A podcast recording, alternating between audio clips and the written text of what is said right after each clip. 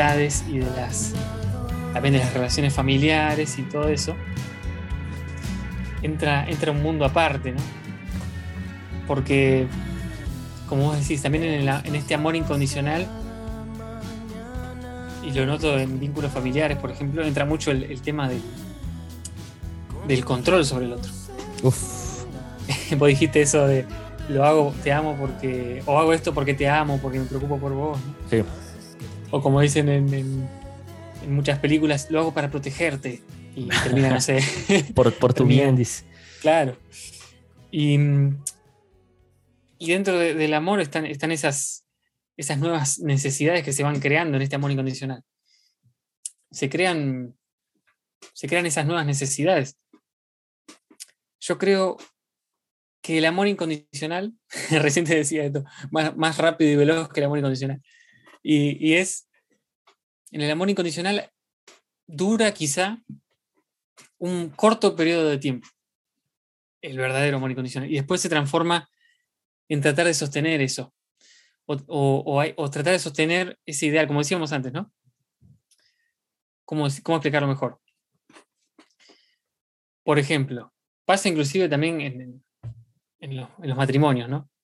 Sí. A veces eh, la idea de matrimonio es una idea de amor incondicional, establecido por, por el Estado o por la institución que, que realiza ese acto. Se supone que las dos personas se casan y a partir de ahí está, es una relación incondicional, ¿no? Por lo menos relación. Y se supone que la amarás o lo amarás hasta que la muerte los separe. Y, y ahí entra otro tema también, ¿no? El, el tener que amar a una persona hasta que la muerte los separe. ¿Por qué, por qué se impone esa idea? ¿Por qué el amor incondicional tiene que tener una, una buena dosis de obligación? Cuando Pablo mismo dice en esa carta, ustedes tienen que hacer esto, esto, esto, esto, esto, esto, da una lista, está dando una lista de cosas. ¿Por qué? si el amor realmente es tan desinteresado, tan ágape, tan incondicional, tiene que requerir tanta dosis de cosas encima y se vuelve tan pesado. En parte porque no es, no es algo que, nos nace, quizá, creo yo. No es algo que nos nace naturalmente. Quizá un poco es como, como decía Hobbes, el hombre es el lobo del hombre y necesita todas estas imposiciones. Pero también esto de el hombre es el lobo del hombre, hace poco había escuchado una, una relectura también de eso. En realidad, el hombre es lo animal de sí mismo también. Cuando el hombre saca lo animal, no desde un lugar eh, negativo solamente, sino la parte animal nuestra es la parte de los instintos. Vos mencionaste Sí.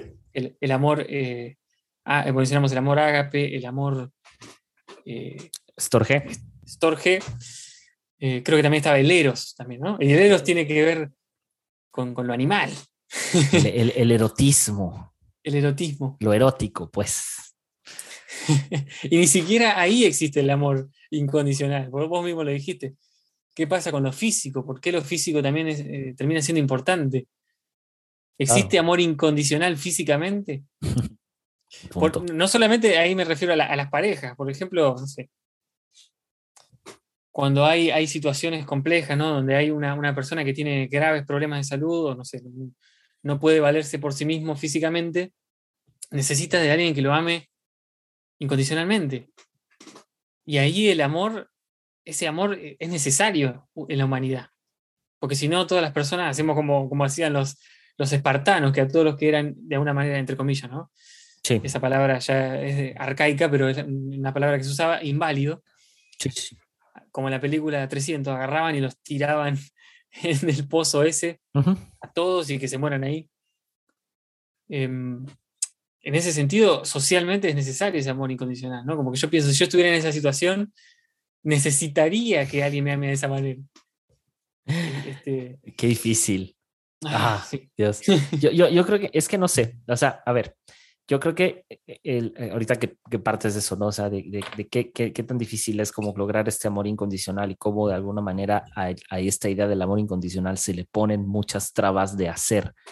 Lo que pasa es que es concebido, volvemos a lo mismo, es concebido como una virtud, o sea, es concebido como algo a lo que no podemos aspirar al 100%, no es una meta, sino es como algo que se practica, algo que se ejerce desde la plena voluntad y desde la plena conciencia. Ahora, el problema aquí es que eh, a manera religiosa o desde, desde, desde el ámbito de la religión, las virtudes se dejaron de lado, o sea, dejaron de ser virtudes para convertirse en una especie como de obligación, en una especie de, de, de, si no haces esto, entonces vas a sufrir. Y no es así.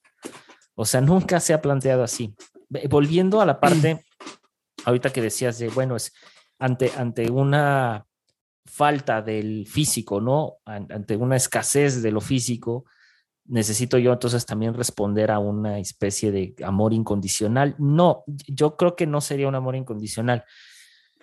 Yo creo que el, tiempo, como todo, o sea, las, los seres humanos hemos evolucionado muchísimo desde los tiempos más arcaicos y desde los tiempos, o sea, no solo los espartanos, por ejemplo, tiraban bebés, ¿no? O sea, también los egipcios hacían eso. O sea, distintas civilizaciones hacían ese tipo de selección, porque no existía otra forma de tener básicamente superhombres en, en, las filas del ejército. Y hay que tomar en cuenta que pues tampoco eran naciones tan grandes y vivían, eran otros tiempos, era más, mucho más difícil, la subsistencia era más difícil, habían muchísimas cosas en contra. Entonces, de, pronto evolucionamos o de pronto cambió el pensamiento, como todo, como ahorita está sucediendo, está cambiando la manera de pensar. Y, entendemos que hay cosas que están mal. Entendemos que, bueno, ¿no? un niño que nace a lo mejor con una, eh, no sé, con una, una mano incompleta o lo que sea, o, nace con una capacidad diferente, eh, pues es igual de valioso, ¿no? Digo, entre comillas, porque en realidad no es así, o sea, existe, por eso existe esta idea, en, la, práctica no, por eso existe esta lucha del capacismo, ¿no? De decir, hey, o sea, si puede hacer las mismas funciones que yo en una silla de ruedas, pues merece el mismo sueldo, merece el trabajo, merece este tipo de cosas, ¿no? Entonces, eh, y sé que suena muy fuerte el comentario, pero pues así es, es la realidad. Entonces, eh, para mí es, no, yo no creo que se necesite un amor incondicional para eso, se necesita una conciencia nada más, se necesita ser conscientes de lo urgente que es hacer estos cambios, porque el amor incondicional va más allá de, o sea, es que el, amor incondicional no puede existir para mí si no existe un vínculo profundo. Justo por eso estaba citando el amor estorge, porque es, tiene que haber una familiaridad. Si no existe una familiaridad, yo no puedo amar. Yo lo único que puedo hacer es, es ser comprensivo, es ser atento, es ser eh, respetuoso, ser, eh, no sé, incluso si quieres, este, ah, estoy buscando esta palabra, ser eh, empático, ¿no? Pero solo, pero solo hasta ahí, ¿no? ¿Qué más puedo hacer yo? O sea, ¿qué más puedo hacer yo por el, el hijo de mi vecino, por ejemplo, que no lo conozco, ¿no? No sé cómo se llama. O sea, tiene que haber este vínculo familiar. Lo que pasa es que volvemos a lo mismo, los años y el pensamiento predominante religioso, en, sobre todo de los tres monoteísmos más grandes del mundo, lo que exige precisamente es esta carga eh, o esta sobrecarga de, de, una especie de hacer y hacer y hacer por un bienestar de la comunidad. Pues en realidad lo que están proponiendo, y volvemos a la parte del amor ágape de alguna manera, que no es un amor plenamente sentimental, sino para mí ya ahorita reflexionándolo es un amor con una especie de conciencia donde básicamente responde a lo mismo de amar al prójimo como a ti mismo, es como de eh, no te goces en la injusticia del otro. O sea, gózate en lo, verdadero, ¿no? No es, no es como que levantemos una especie de bandera y digamos, esto es lo que tiene que ser el amor, pues no, más bien son como estos ideales en, las, en una sociedad que debería de funcionar, en especial en una sociedad como en ese entonces los judíos, porque si hay, si hay que ser como bien claros en esto, pues esto iba dirigido a una problemática específica de, la, de una población específica, ¿no? Entonces, que es aplicable hoy en día, eso es otra historia. Pero para mí, hoy por hoy, yo creo que si no existe ese vínculo familiar o esa familiaridad, y vínculo familiar no es que sea tu tío o tu primo, sino si no existe una relación íntima, constante, de por medio, pues es muy difícil. Es como, es como pretender amar a la mujer que te gusta sin conocerla. No, eso no existe. Eh, y, si existe, entonces es un amor platónico, que esa es otra, esa es otra historia. Entonces, no sé. Sí, sí, es, es, como decías antes, con la amistad, eh, si, no hay una cotidianidad, ¿no? Es, es, muy fuerte eso. Y por eso creo que dentro de toda la narrativa cristiana, que, que más allá de, las creencias o no creencias. Que nos atraviesa.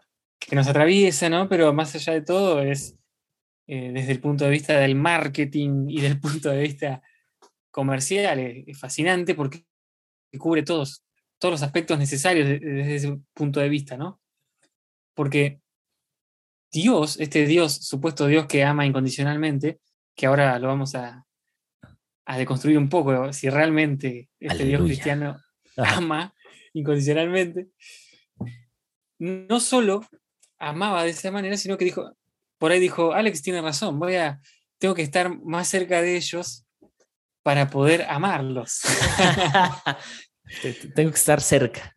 Claro, entonces vino y, mostró su amor acá, ¿no? Sí. De alguna manera. Eso podemos decir que sí, que Jesús hizo cosas muy buenas y demostró su amor. Si, realmente existió. Em, pero Dios, ¿no? este Dios cristiano, de donde viene, donde más fuerte está eh, esta idea de amor incondicional. Realmente ama incondicionalmente porque la enseñanza, la enseñanza, ya nos, siento las apedreadas, pero no importa. ya realmente ama porque si este Dios, y me acuerdo que una vez mi hermano dijo, Dios es jodido, me acuerdo, mi hermano mayor, porque ¿por qué Dios quiere que creamos en Él, por ejemplo? Partamos de lo más básico, ¿no? No te digo cumplir su mandamiento, que ya... eso, es avaricia, ya. Eso ya es avaricia. Pero que crean en Él. ¿Por qué? Claro. ¿Por qué tienen que creer en Él? ¿Qué clase? eso es... Ya hay una condición en ese amor, ¿no? También te amo, pero... Y dices, no, no, Dios a los que no creen igual los ama, puede decir uno. Bueno, los amará, pero los manda al fuego eterno por la eternidad, ¿no? Por, amor, además. Por amor, encima. Entonces, supongamos que ese es el verdadero amor incondicional. Bueno, entonces no estamos tan mal. Creo que todos cumplimos ese amor. Es, es un amor eh, eh, basado en la justicia, ¿no? Basado en el ojo por ojo, diente por diente. Entonces, si ya desde, la idea más sublime que tiene la humanidad, supuestamente de amor incondicional, hay tantas contradicciones, es porque no pudimos encontrar un ejemplo, ni siquiera inventado, de amor incondicional. ¿O me equivoco? No, o sea, bajo esa lógica está bien, o sea, bajo esa narrativa, por supuesto. Ni siquiera Dios. Ahora, sí, sí, o sea, híjole, ahora si, me decís, no, si me decís, no, bueno, si vamos al cristianismo progresista, vamos ahí, el cristianismo progresista, que dice, no, Dios, el infierno no existe. Dejate de, de el infierno no existe. Eh, Dios es amor puro, Dios jamás mandaría a nadie al infierno. Perfecto, hermoso. Entonces, entonces, ¿cuál es el chiste de todo? ¿Para qué miércoles estamos en este mundo capitalista? Si Dios nos ama, ¿por qué nos puso en este mundo? ¿Para qué me estoy eh, ganando el cielo? Dice Santi. Claro. ¿Para qué me tengo que ganar el cielo? ¿Por qué no vamos directamente al cielo? Claro. Y ahí también entramos en otra gran contradicción, porque otros te pueden decir, no, este es el cielo. bueno, si este es el cielo, la verdad que, no sé, mejor vamos a probar cómo es el infierno, porque... Tal vez a la paso mejor, ¿no? claro. Claro. Porque todo, si algo aprendimos en filosofía es que todo se puede fundamentar y a todo se le puede buscar una vuelta de tuerca. Por supuesto. Como, como todas las interpretaciones que yo escuché del, versículo este que dice, eh, que Jesús mismo dice, cuán difícil. No, básicamente dice que es, es tan difícil como para un camello pasar por el ojo de una aguja. Claro. Que, para un rico entrar al reino de los cielos. Al reino de los cielos, sí. Y he escuchado tantas interpretaciones y o sea, ¿no? ¿por qué le buscamos tanta vuelta? no es tan complicado lo que está diciendo ahí, ¿no? Pero si ah. queremos buscarle la vuelta a las cosas, le podemos buscar y, y podemos inventar lo que querramos. Podemos No, inventar claro, el, amor, claro. el amor incondicional, la palabra amor incondicional, la palabra gracia, y ni siquiera inventar el significado, porque nadie te puede dar una definición. Ahora, ahora, ¿te das cuenta? ¿Te das cuenta que son, o sea, amor incondicional, gracia, misericordia, pon el, el- el- la- el adjetivo y la palabra que quieras. ¿Te das cuenta que, eh, eh, o- sea, no, no tienen un significado como tal, sino que tienen una narrativa? O sea, tú lo puedes buscar en el diccionario y claro, tiene un significado, pero la manera de explicarlo eh, es, es diferente. O sea, es más, sí, dale, dale. no, no, para que vos la sigas nomás. ¿No pasa lo mismo también con el comunismo y el capitalismo? Claro, claro. Son ideales, pero la narrativa... es tal Claro, claro. Sí, el, el amor- definitivamente el amor incondicional es de izquierda, pero no, no es cierto. Este, no, o, o sea, lo que voy es, o sea, como son, son tantas narrativas al mismo tiempo, regresando un poquito a la parte del amor incondicional y poniendo al- al- a la religión como la predicadora del, del, del sistema por excelencia que, que, que sí, que tiene como narrativa el amor incondicional, pero debidamente Sí. condicionado porque, claro, si no crees en ese Dios o si no crees, claro, o sea, y, y que por amor, ¿no? Ama a toda la humanidad, pero la única condición es que creas o que por fe eh, creas, etcétera, ya, ya estamos hablando de un sesgo de, de una inseguridad y se supone que la, en un amor incondicional no existe inseguridad Alex, alguna. ¿Estás diciendo que Dios es inseguro? Por lo menos el que se predica tal vez sí. O sea, Van a hacer un flyer ahí. Sí, o sea, no, no- no, de- antes sí me sacaban de decirlo, ahorita ya no, pero, o sea, sí, porque, porque es como, o sea, necesita de mi constante atención por alguna razón.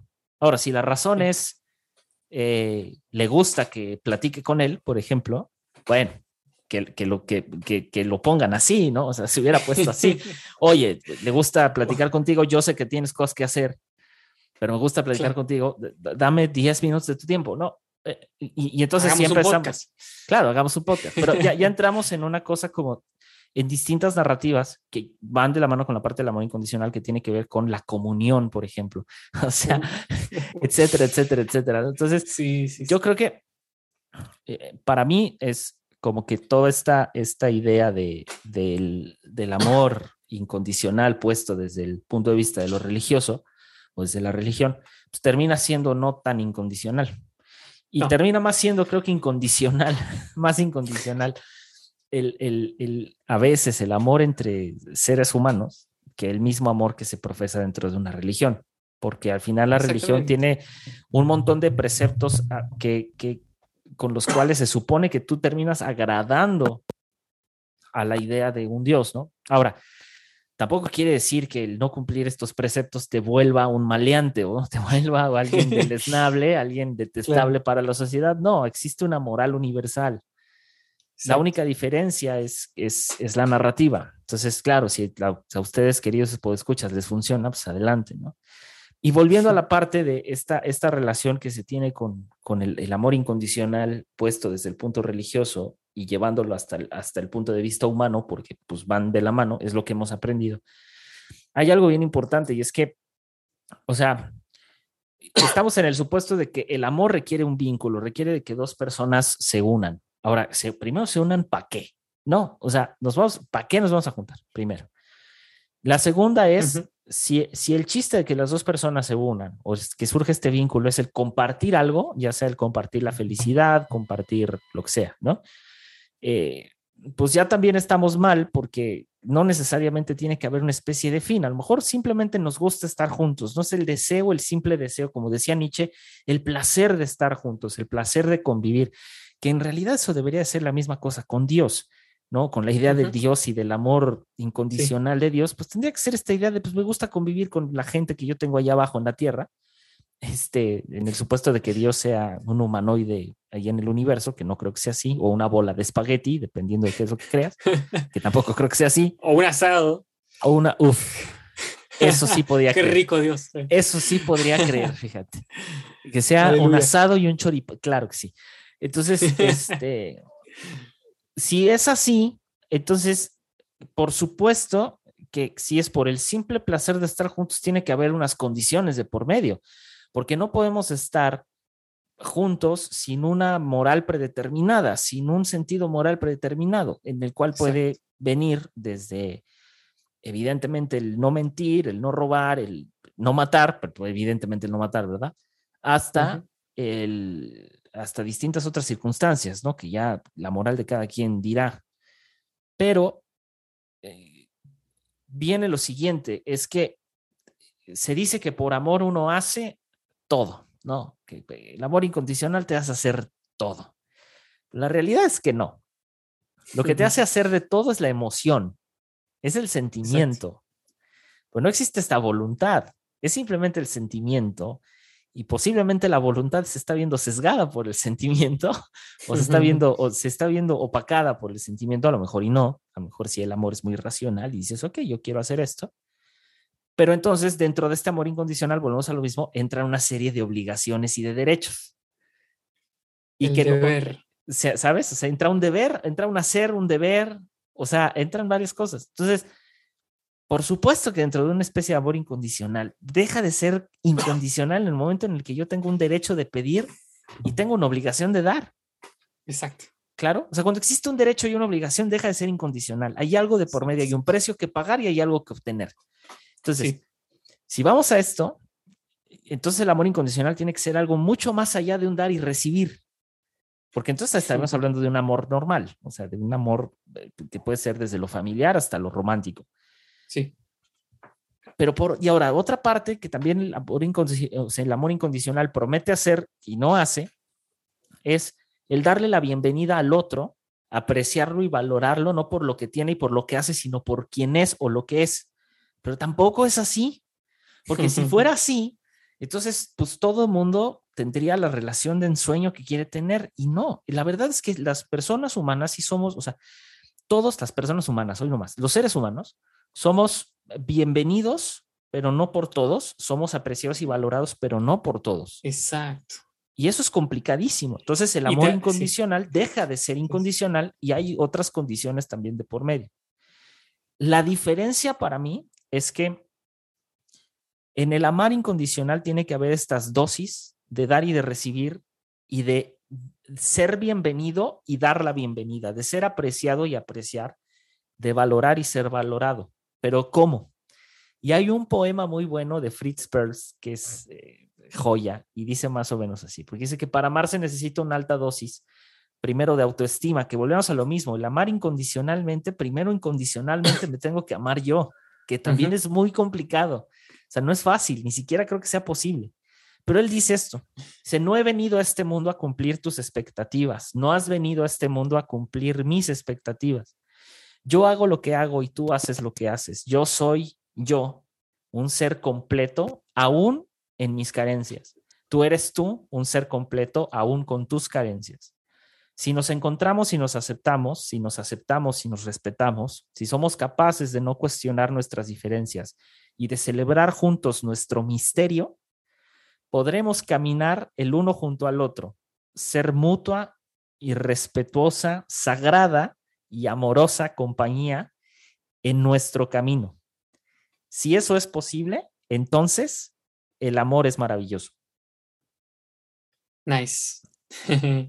y es, me gustó. Justo, justo es eso. O sea, el amor incondicional, como lo hemos experimentado, de alguna manera, como queremos experimentarlo, está lleno de esta, esta, esta expectativa, del cumplir expectativas y de, y de, y de que se cumplan nuestras expectativas. Volvemos a lo mismo, de esta disolución de lo que tú haces y yo dejo de hacer lo que yo hago por lo que tú haces. Y la pregunta es, ¿por? Porque así se nos ha vendido. Porque claro, el amor incondicional, según el sesgo religioso, todo lo sufre, todo lo soporta, todo lo cree. Y aunque sí, no es tan así. O sea, todo lo soporta suena a una especie de flagelo, suena a una especie de carga, pero que todo lo soporta no necesariamente significa eso. A lo mejor que todo lo soporta quiere decir que es a lo mejor en los buenos momentos y en los malos momentos, en los buenos ratos, o sea, en las buenas rachas y en, las, en la mala suerte, por ejemplo. Eh, que todo lo cree, no es, no es creerle todo lo que te dice al otro, no, todo lo cree es que a lo mejor que cree que juntos o, que, o que estas dos, tres personas o las que quieras juntos, creen el uno en el otro, o sea, creen el uno y el, el uno en el otro, y entonces la relación se vuelve distinta. Entonces, habría más bien, más allá de desmembrar y de construir la idea de este Dios que ama incondicionalmente, más bien de construyamos lo que se dice del amor de ese, de ese Dios, que es lo que hemos aprendido, ¿no? Y por eso a mí se me hace muchísimo más importante bajarlo a una vista más humana, porque solo, volvemos a lo mismo, humanizando y deconstruyendo estos conceptos, tal vez es la única manera en la que podemos como que desarmar esta idea del amor incondicional y llegar a una especie de punto medio, donde decir, ah, ok, posiblemente esto se refería.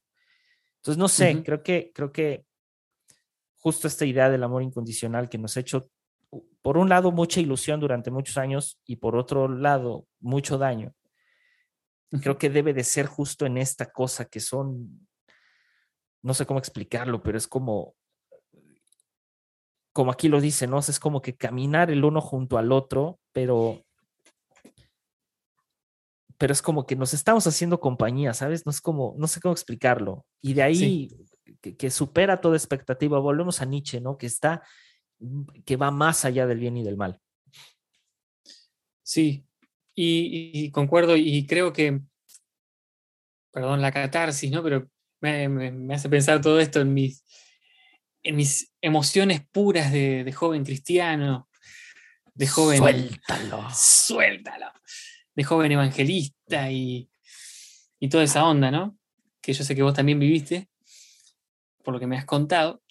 Y, mm, por ejemplo, ¿no? Todo esto de, esas emociones que en un momento son tan puras, ¿no? De, que uno realmente tiene ese amor, por así decirlo, que hoy por hoy uno dice, ¿era amor, no era amor? Y sí, en ese momento sí, era una emoción pura de amor, de, por ejemplo, evangelizar, ¿no? O servir a las personas.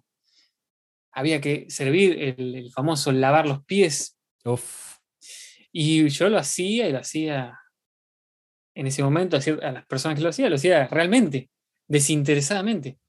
Creo yo, por ahí si, si me analizo bien a fondo había algún interés, no sé, pero si me pongo a pensar la emoción pura del principio era, esa. Después empiezan a jugar otras cosas ahí también. Porque ya, eh, ¿qué es el evangelismo?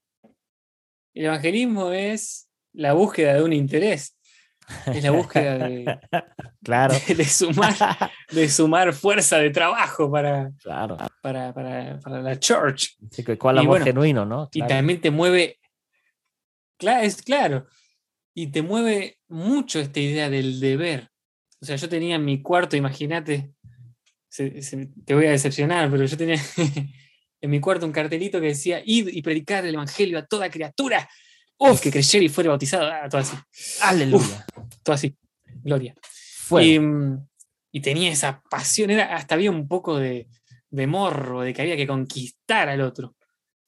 Y por un lado el deber, y, ahí, no es lo peor, el deber, lo peor es la culpa, cuando no lo haces. Porque tenés que tener ese amor incondicional. Y si, y si no lo practicas, viene esa culpa. Yo decía, uh, no sé, yo iba a predicar a los trenes, uy, hoy no fui porque no sé, no tenía ganas, estaba cansado, lo que sea, y venía esa culpa, y venía esa necesidad. Ahora yo me pregunto, ya cuando, uno, cuando yo llegué a ese punto, las emociones ya no eran puras, había deber, había culpa, había necesidades emocionales mías de hacerlo. Y también ahí juega otra cosa, que es que hay distintos, vos decías antes que, que las distintas formas de amar incondicionalmente, hay distintos amores incondicionales es tan difícil de definir que para una, lo que para una persona es un amor incondicional, o sea, lo que yo hoy puedo entender como amor incondicional, el Santi de hace siete años, seis años, entendía algo completamente distinto. Santi evangelista. Exacto. No, no, yo era evangelista, pero fundamentalista del, ¿cómo decirlo?, del Al Qaeda cristiano. ¡Wow! Algo así, Y hoy por hoy, desde este punto de vista más filosófico, yo creo que si el amor incondicional realmente existe, la religión no tiene sentido, no existe. Porque si realmente es incondicional, no distingue esa frontera.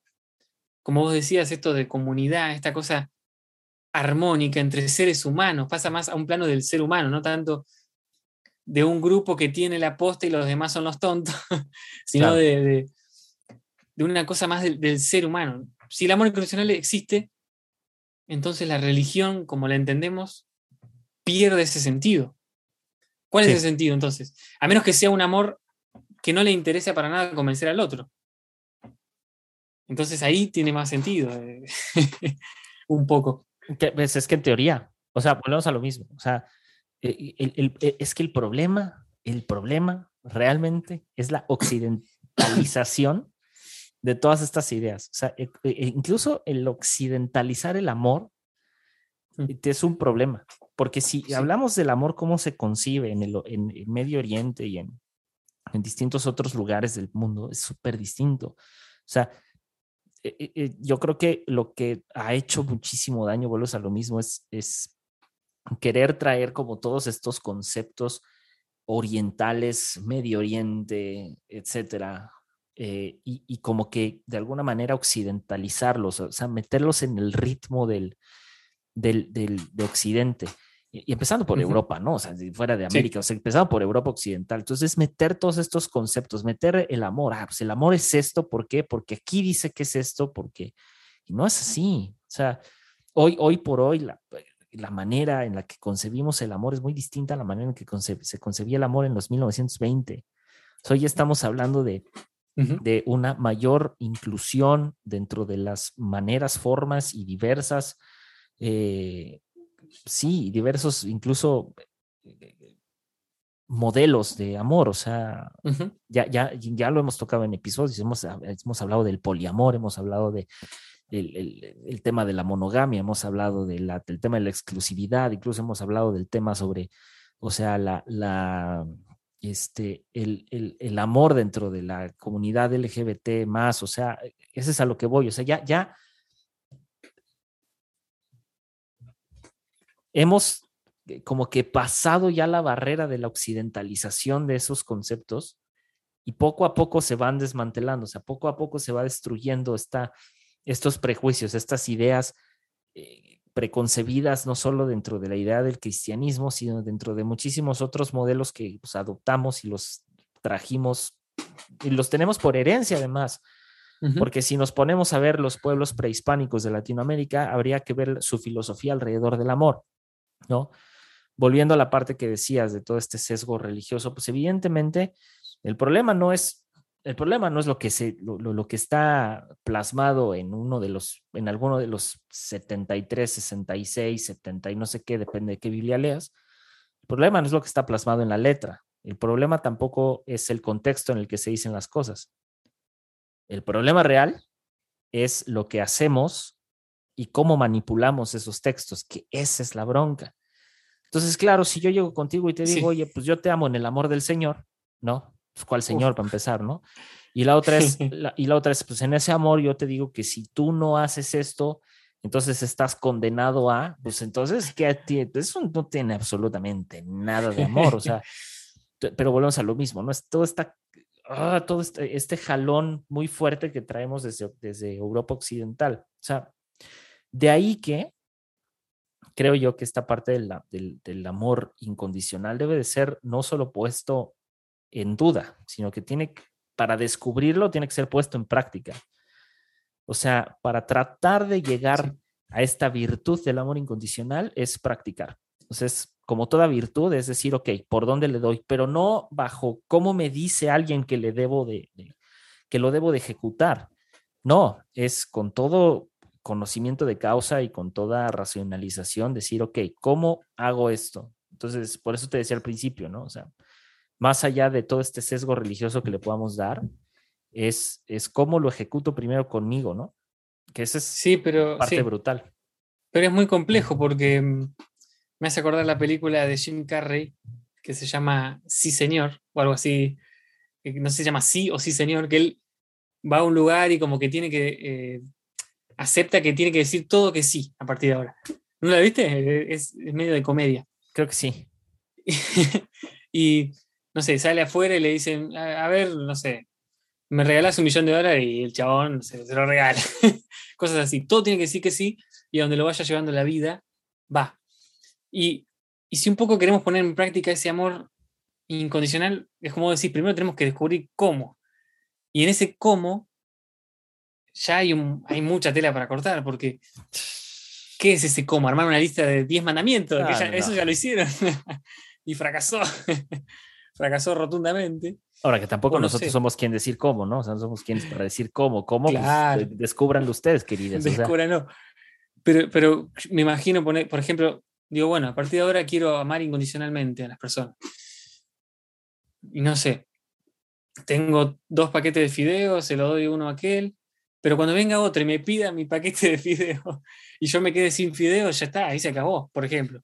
Pero, pero, ¿por qué, pero ¿por qué seguimos como que traduciendo ese amor incondicional a eso? O sea, Sí, ¿me explico? O sea, es que, es que y- y- seguimos, o sea, el es que amor soy socialista. ¿qué Claro, es que es a lo que voy. La, amor- la- la idea del amor incondicional la seguimos traduciendo a un hacer. Incluso hoy en día, o sea, en el, en- en los, el pensamiento progre y todo lo demás sigue pensando que el amor es hacer. El amor incondicional es hacer, hacer, hacer, hacer, hacer, hacer Es y verdad. hacer.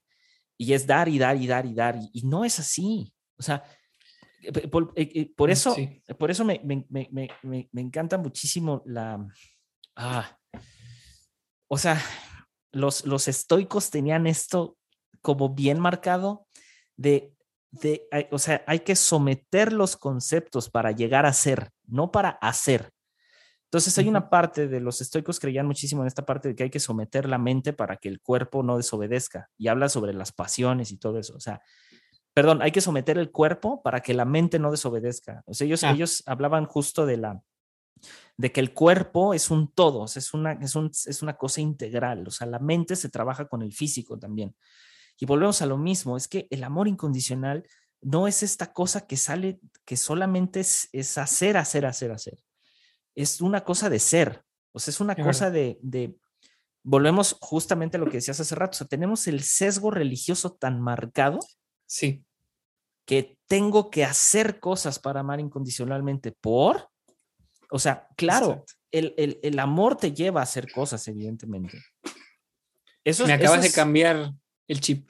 O sea, sí me explico, el amor te lleva a hacer cosas, pero para hacer cosas necesitas primero ser. Volvemos a la validación de Heidegger. O sea, Heidegger decía es que el otro es el que te valida. El problema hoy en día es que nosotros nos queremos validar a nosotros mismos, pero haciendo Sí. cosas. Y no. E- Entonces, ¿por qué no pensar? Vuelvo, vuelvo al, al punto inicial, que para, para, para yo poder amar incondicionalmente, también yo tengo que tener una sabiduría para hacer eso. Y parte de obtener esa sabiduría, pues primero la tengo que ejecutar conmigo. Entonces, ¿qué pasa si yo el, día de mañana, a mediodía, a media tarde, en las mañanas, hago un ejercicio de conciencia y de pronto digo, bueno, si para amar incondicionalmente a mi prójimo, a quien sea, me tengo que amar incondicionalmente yo, ¿qué tengo que hacer para amarme incondicionalmente? Y lo primero que se nos va a ocurrir es o hacer ejercicio, o me tengo que poner a dieta, o no sé, porque todo va relacionado con hacer y no es así. Tiene, Tal tiene cual. que llevar una profundidad de decir, bueno, es que a lo mejor esto que, esto que, que, que digo, estas palabras que digo, pues a lo mejor no le hacen bien a otra persona.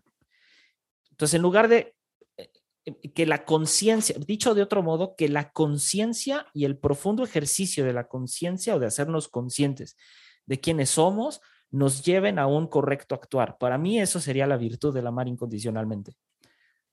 Sí, pero también es, es tal cual, ¿no? Lo que decías, eso me, me cambió el, el chip un poco, el, el cambiar de hacer a ser. Porque como decís, tenemos ese chip, por lo menos yo lo identifico. Eche- échense, queridos amigos, un libro de Eric Fromm que se llama Del tener al ser. Ahí está todo. Uh. Ajá. y, y, mm, también es un poco como hablábamos el episodio de los cuerpos, ¿no? Que episodio controversial. Muy, controversial ese episodio, ¿eh? Digamos. Sí, muy controversial. Pero muy bueno. Pero bueno. y mm, hablábamos de esto de, de- de- de- en un momento de las conductas condicionadas. O sea que hoy por hoy nadie va y te obliga, como era antes la dictadura, que te corte, te llevan a la comisaría y te cortan el pelo, como decían acá. No. Pero guían tus conductas por medio de, las plataformas, por medio de, un montón de cosas. Entonces, ¿cómo, ¿cómo, tendríamos que trabajar para cambiar todas esas conductas? Tendríamos que, vivir eh, un estilo de vida completamente distinto. Por ejemplo, ya al consumir las plataformas, se va generando en nosotros, en nuestro inconsciente, un montón de información y un montón de, como vos decís siempre, los sesgos, que se van forjando ahí. O sea, ya hay un montón de cosas que Instagram o la forma de manejarse de Instagram ya nos metió en nuestra cabeza. Inclusive, cuando no estamos de alguna manera conectados con esa, con esa dinámica, sentimos ansiedad. Por lo menos a mí me pasa. claro, claro, claro. Es así, o sea, cuando no publicas algo hace mucho tiempo, por decir algo. La sociedad, cuando estás en la, transparencia. claro, tenés que, tenés que mostrar algo de tu vida. Che, loco, el, sábado fui a un boliche, a una fiesta, no publiqué nada. qué, Pero, qué bello. Qué, qué, torpe que soy, eh, tendría que haberlo publicado. Y, es como... Claro, porque si no publicas no vale, ¿no? claro, claro entonces todas esas conductas condicionadas que ya tenemos nuestras generaciones, tendríamos que todo eso transformarlo de alguna manera, decantarlo y cambiarlo, para recién ahí poder llegar a ser ese amor incondicional puro. Eh, ok, ok. Tal vez sí, tal vez no. O sea, ¿en, ¿en qué sentido? En el que todo depende, todo depende de la intención de cómo se haga, o sea, de la intención de donde surjan las cosas. O sea, vuelvo a lo mismo. Eh, parte de, por ejemplo, cuando digo que el, el, uso del lenguaje es necesario, o sea, es, es, es, necesario tener cuidado con el lenguaje, del correcto uso del lenguaje, porque el lenguaje transmite, no es el lenguaje solamente hablado, el escrito, sino también todo comunica, o sea, todo habla, las, la, la forma en la que nos conducimos en la vida comunica. Y desafortunadamente ese es el malentendido. Ahora vamos, vamos a ponerlo en el, en el lado de las relaciones, hasta que hablas del amor incondicional. Supongamos que eh, eh, sujeto A está saliendo con sujeto B, ¿no? Y parte de la relación o a sujeto B le gusta pues, presumir de sujeto A en sus redes sociales. Ahora, no, es, no es por el hecho de, de, tener esta ansiedad de las redes sociales, aunque nosotros pensemos que sí, vamos a pensar que no es así, sino que la idea es simplemente compartir con otros su dicha, su felicidad, lo que quieras. Y digamos que sujeto A no hace lo mismo que sujeto B, porque no lo considera relevante o no lo considera importante. Aquí la pregunta sería, en, esa, en esa dinámica hay amor? Bueno, no lo sé, habría que preguntar. Pero si en esa dinámica hay un, un, un convenio tácito de que lo que tú compartes, yo lo comparto porque me etiquetaste, hablando de redes sociales, ese acuerdo tácito no necesariamente tiene que ser un acuerdo permanente, sino que es un acuerdo de voluntad sin ninguna firma de por medio, sino volvemos a lo mismo, es un acuerdo tácito que surge de la costumbre. Cuando las cosas surgen de la costumbre, las cosas cambian. Volvemos a lo mismo, cuando el amor surge de la familiaridad, las cosas cambian. La costumbre hace rutinas, la rutina fortalece el, el, sí, pues fortalece la, la, conducción o la manera en cómo nos conducimos en la vida. Y eso está esa es la razón por la que tenemos vicios y por la que tenemos hábitos. En las relaciones se crean hábitos y el amor incondicional, dependiendo de cada, cómo cada quien lo perciba, es una, puede ser una consecuencia de múltiples acciones repetidas en cierto tiempo. A lo que voy es, ¿está mal o está bien? No sé, pero ¿en dónde sí está mal? En el momento en el que, en el que esto sea una exigencia, como por ejemplo la toxicidad de decir, es que yo te comparto en mis historias y tú no. Espérate, el hecho de que yo no te comparta no necesariamente quiere decir que no, no quiere decir que no es importante, pero si la otra persona lo ve así y para la otra persona es importante, aquí es donde empezamos con la idea y se rompe un poquito la idea del amor incondicional como lo concebimos hoy en día. Es, sería una exigencia y ante esa exigencia, entonces yo tengo de dos, o cedo o no. ante ese pedir, o doy o no doy, pero puede surgir al revés. O sea, el, el, problema es de dónde surge y por eso es la importancia que de dónde surge. Si surge de un acuerdo, ya sea tácito, un acuerdo de palabra, yo no le veo ningún problema. Pero, por ejemplo, en mi caso y en tu caso, que no somos mucho de compartir nuestra vida social, o sea, yo te he visto un par de fotos, tú has visto un par de historias, un par de fotos, pero en realidad no somos así. Pues eso es porque no somos así ya. Pero estoy seguro que en el momento en el que, en el que Flor, si es que algún día lo hace, aunque no, no, no sé si lo haga o no, pero de algún día te pida, oye, comparte esto en tu Instagram, te etiquete en esto, te etiqueta y lo compartes. ¿Por qué lo compartes? Pues lo compartes por amor, esa es la realidad. O sea, lo compartes porque te nace, porque te gusta, porque es recíproco, porque además, pues es bonito. Y, y con sí. esto, a los podescuchas, sí es como aclarar y decirles, o sea, la idea de, de construir esto no es tirarle al, al, amor incondicional, sino simplemente es como que cuestionarnos si realmente es tan incondicional esto que decimos que es incondicional. Y uh -huh. la otra es, ¿cómo le podemos dar una vuelta o cómo lo podemos hacer más sano, hacerlo mejor? más real. Más real sobre todo, ¿no? Entonces creo que, creo que, creo que las intenciones y, mucho del, de la, de, ahí, sí, de, lo que hay detrás de la acción, eso es como que lo que más habla que la acción por sí misma, ¿no? Sí, sabes que justo pensaba también en el caso, ¿no? De porque también podemos separar, eh, podemos poner en la misma bolsa eh, si no somos tan rigurosos en ese sentido con, con lo que es la pareja, con, con, otros vínculos en los que también hay un amor así fuerte. Yo pienso, por ejemplo, en la familia, ¿no? En mi caso, o, o ciertas personas. ¿Cómo decir? Si, por ejemplo, con uno de mis hermanos hemos tenido alguna diferencia o algún problema, o, o se mandó una macana, como decimos acá, pero siempre va a estar eso de cuando si necesita, es el famoso dicho, si necesitas algo, yo voy a estar, o, o lo que claro. sea, ¿no? Y viceversa. Yo creo que eso es amor incondicional. Porque, porque ahí no, no, te importa nada. E, eso, eso está y, y, no es forzado, no hay un peso detrás, es, ¿Será, lo tengo que hacer. ¿será, ¿Será que el amor incondicional o lo más cercano al amor incondicional es justo eso, es justo el no importa qué, yo voy a estar. O uh -huh. sea, más allá de todo lo que podamos decir alrededor del amor incondicional, sí. o sea, volvemos a la parte del, del amor estorge, ¿no? Esta familiaridad. O sea, que, uh -huh. que en el caso con tu hermano, ¿no? Que te lleva a decir, hey, aquí voy a estar, o sea. Y va más allá de, eh, eh, como dice Nietzsche, y va más allá del bien y el mal. y va sea, más allá del bien y del mal. No me importa si, si tiene razón, por ejemplo, o cometí un error o lo que sea. Ajá. No me interesa, o sea, no lo estoy pensando, no estoy pensando en eso, ¿entendés? Uf. Es mi hermano, punto. Claro. Como que no, es, eso es, se da, se da sin que nadie lo, lo prevea, digamos. Uf. No sé si existe esa palabra. Lo prevea, pero. Sí, no sé. Lo prevenga, se da, no sé. Se da, se da sin, sin.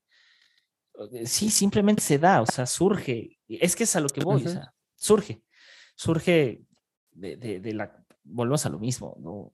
A, to, todos estos años, ¿no? Al lado de tu hermano, ¿no? O sea, todos sí. estos años al lado de los, nuestros seres queridos y que, que, claro, podemos estar hiper o sea, hiperpeleados, este, tener conflictos, diferencias, pero al final de cuentas es, pues aquí estoy, o sea, porque, y, y, no es, no es el aquí estoy porque no queda de otra, o sea, no, no te, o sea, es aquí estoy porque aquí estoy, o sea, sin, volvemos a lo mismo, como decía Nietzsche y tú lo dijiste, ¿no? O sea, sin todos estos sesgos morales, ¿no? O sea, eso, eso es, ah, no sé, creo que le dimos como al clavo, tal vez. Quizá, es fuerte, Quizá. es fuerte. Ay, es amigo. fuerte porque creo que todos, ese, ahora sí me dispara esta idea, que todos a alguien amamos alguna vez incondicionalmente. Uf. 100%, por supuesto. Sí, claro. Sin, sin aunque sea en una situación, qué sé yo. Sí, 100%. Incluso, incluso aunque duela. Sí. Pero sí, o sea, incluso en la... En, en, sí, aunque pese, aunque duela, pero sí, yo creo que todos hemos estado en esa situación sin problemas. Y se me viene a la mente más de dos, tres situaciones y dos, tres personas que dices, sí, claro, o sea, por supuesto. Uh -huh. que curiosamente la mayoría son familia. Entonces, Sí, sí, sí, o sea, sí, sí. ¿sabes? O es alguien demasiado, demasiado cercano. Ah, ¿con qué cerramos, querido Santi? Ay, no sé. Em, no amen incondicionalmente. Dejen que surja. Uf, Carajo. ah, carajo. Ah, queridos amigos, con esto cerramos. Dejen que surja. Esto ha sido todo por hoy. Y queridos, nos vemos en la que viene. Chao. Chau, chau. Con los rayos del sol haciendo